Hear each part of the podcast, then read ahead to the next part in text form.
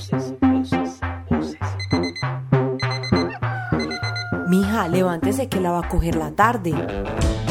Madre, si algo esté pendiente, que yo la llamo. Ahora no se vaya a poner a hacer lo que hace todo el mundo.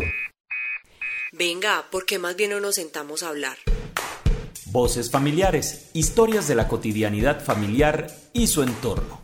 Voces, voces, voces, voces, voces.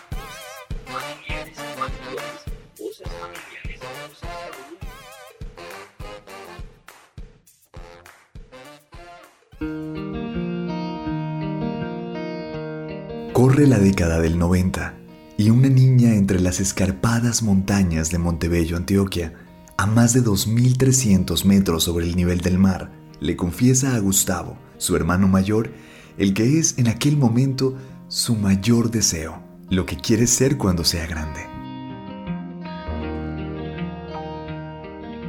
Aunque solo le lleva algunos años, Gustavo la ha visto siempre con un cariño paternal. En aquel entonces, él pensaba que el sueño de llevar esos granos de café que tiene su hermana entre las manos, más allá de su natal municipio, solo hacía parte de la ficción que trae consigo la infancia. Daisy Vanegas Tobón acaba de contarle que soñaba cultivar el mejor café del mundo.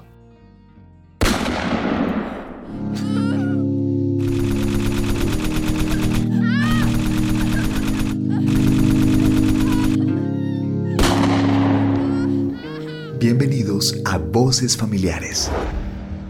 Imaginen que un día todo Panamá queda desolado. A eso equivaldría el número de personas que en Colombia han sido desplazadas forzosamente. 5 millones de vidas, 5 millones de historias que se han quebrado al abandonar, consecuencia de la violencia, lo que para muchos no es ni siquiera lo más valioso, sino lo único, su tierra. Hoy presentamos Desplazamiento forzado o el despojo de lo que somos.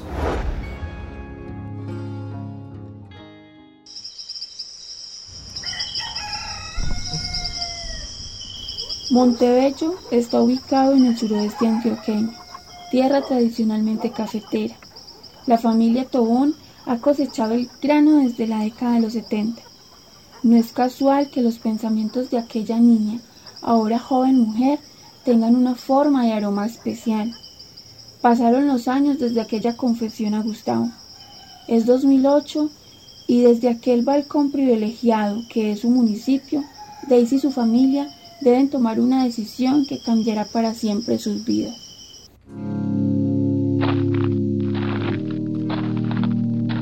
Han hecho maletas. La violencia que parecía lejana ha llegado hasta aquel pequeño Olimpo de 6.000 habitantes para sentenciar a centenares de familias al abandono de la tierra. Ahora deberán partir para conservar, si no sus ilusiones, por lo menos sus vidas. La joven Daisy sería la última en salir. Su madre debe ir por ella al cafetal donde se encuentra atrapada por la nostalgia. Allí siente que abandonar su casa, su tierra, significa también abandonar sus sueños. Montaña abajo, rumbo al municipio de La Ceja, viajaron en ese entonces los Tobón, llenos de miedo, incertidumbre y dolor. Pasaron los años en un lugar ajeno, que nunca terminó de ser propio, hasta que escucharon algo que redefiniría su existencia. Restitución de tierra.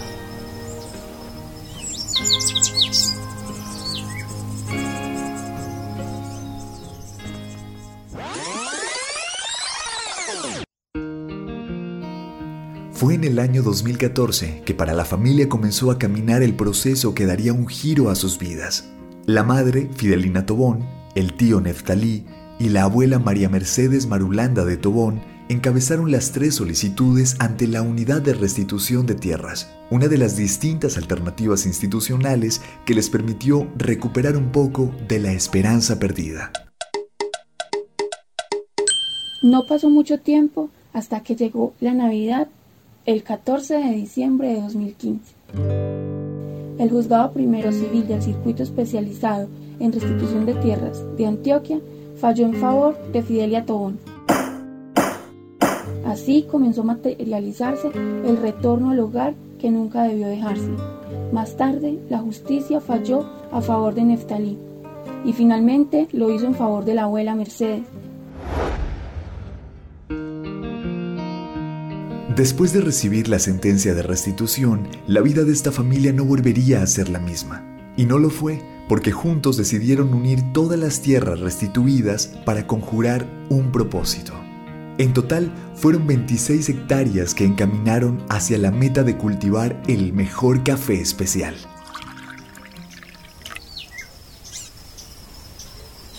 Lo que antes era un asunto de algunos pasó a convertirse en un asunto de todas y todos en casa.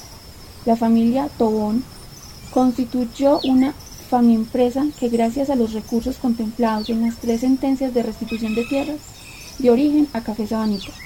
Ahora el saber de generaciones está conjugado, listo para tostar aquellos granos de café que alguna vez reposaron en forma de sueño en las manos de la niña Daisy. Lo curioso y tal vez lo más significativo de este logro es que para ese momento Daisy y Gustavo Vanegas Tobón ya eran jóvenes maduros, encargados de liderar el negocio familiar.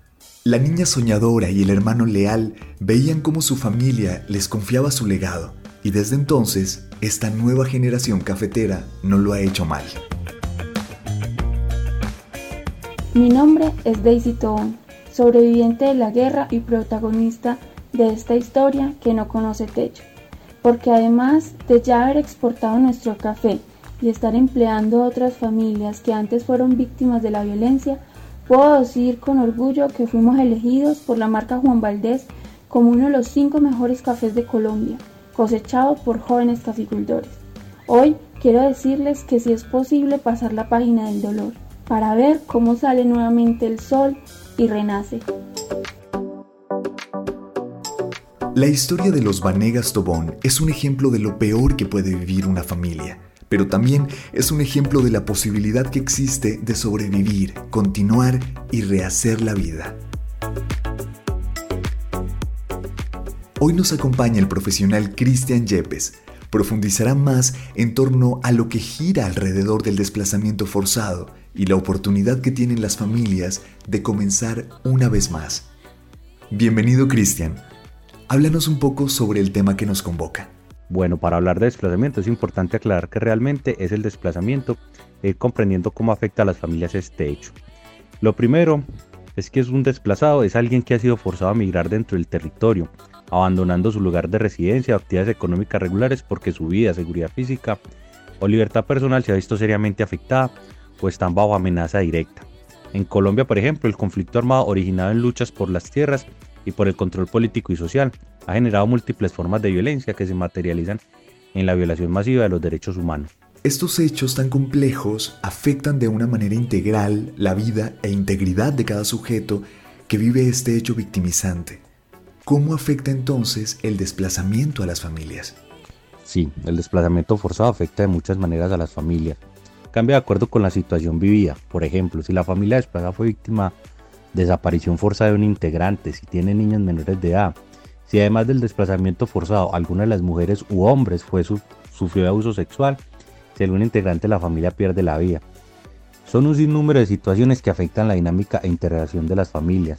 El cambio abrupto en la forma de vida y el choque emocional severo hacen que las familias tengan un giro de 180 grados, siendo frecuente el cambio, la forma de relacionarse, la toma de decisiones, y por eso resulta esencial que las víctimas encuentren una red de apoyo suficiente para que no se desmoronen y puedan preservar la unión que ayudará a resolver la situación. En la particularidad del conflicto, las familias desplazadas se ven obligadas a reorganizar su proyecto de vida familiar e individual. ¿Qué hacer? Bueno, son varias las situaciones que empiezan a emerger de esta situación y son, primero, se agudizan los problemas emocionales de todos los integrantes de la familia, con expresiones como miedo, tristeza, desesperanza, entre otras. Otra es el silencio en su día a día, empiezan a ser más profundos, no solo por estar en momento del duelo, sino por la misma seguridad. La tercera podría ser la relación entre las parejas van cambiando por la distribución de roles que son necesarios acorde a la situación que han vivido y por la que están pasando. Y una cuarta podría ser que los niños, niñas y adolescentes empiezan a presentar también dificultades en el día a día por el cambio de las dinámicas de sus familias. Por ello es vital en familia fortalecer los siguientes elementos, reconocer que en esos momentos de crisis la familia es la red de apoyo más cercana e importante, fortalecer la comunicación, la empatía, la solidaridad y apoyo mutuo, que les permita sostenerse como red de apoyo, comprender que la familia se encuentra en una crisis inesperada y que cada uno requiere ser consciente de la situación para aportar a su aprendizaje y superación, buscando apoyos individuales y como familia y fundamental buscar los beneficios institucionales mediante personería o unidades de víctimas, especialmente para la atención de los más vulnerables, certificando su condición de desplazamiento para que se beneficien con la entrega de ayudas humanitarias, educativas y otras que mejoren su calidad de vida, como fue el caso de Daisy mediante la restitución de tierra. Muchas gracias Cristian por compartirnos tu experiencia y conocimientos, que de seguro habrán de orientar a muchas familias. Y a ustedes que nos escuchan, les preguntamos, ¿conocen cuál es la oferta institucional para las víctimas de la violencia en Colombia? ¿Han conversado alguna vez con sus familias de la historia de la violencia en nuestro país? ¿Cómo puedo contribuir para que estas historias no se repitan? Piensa y conversalo. Y si deseas, comparte tu opinión en las redes sociales de la Fundación Bien Humano.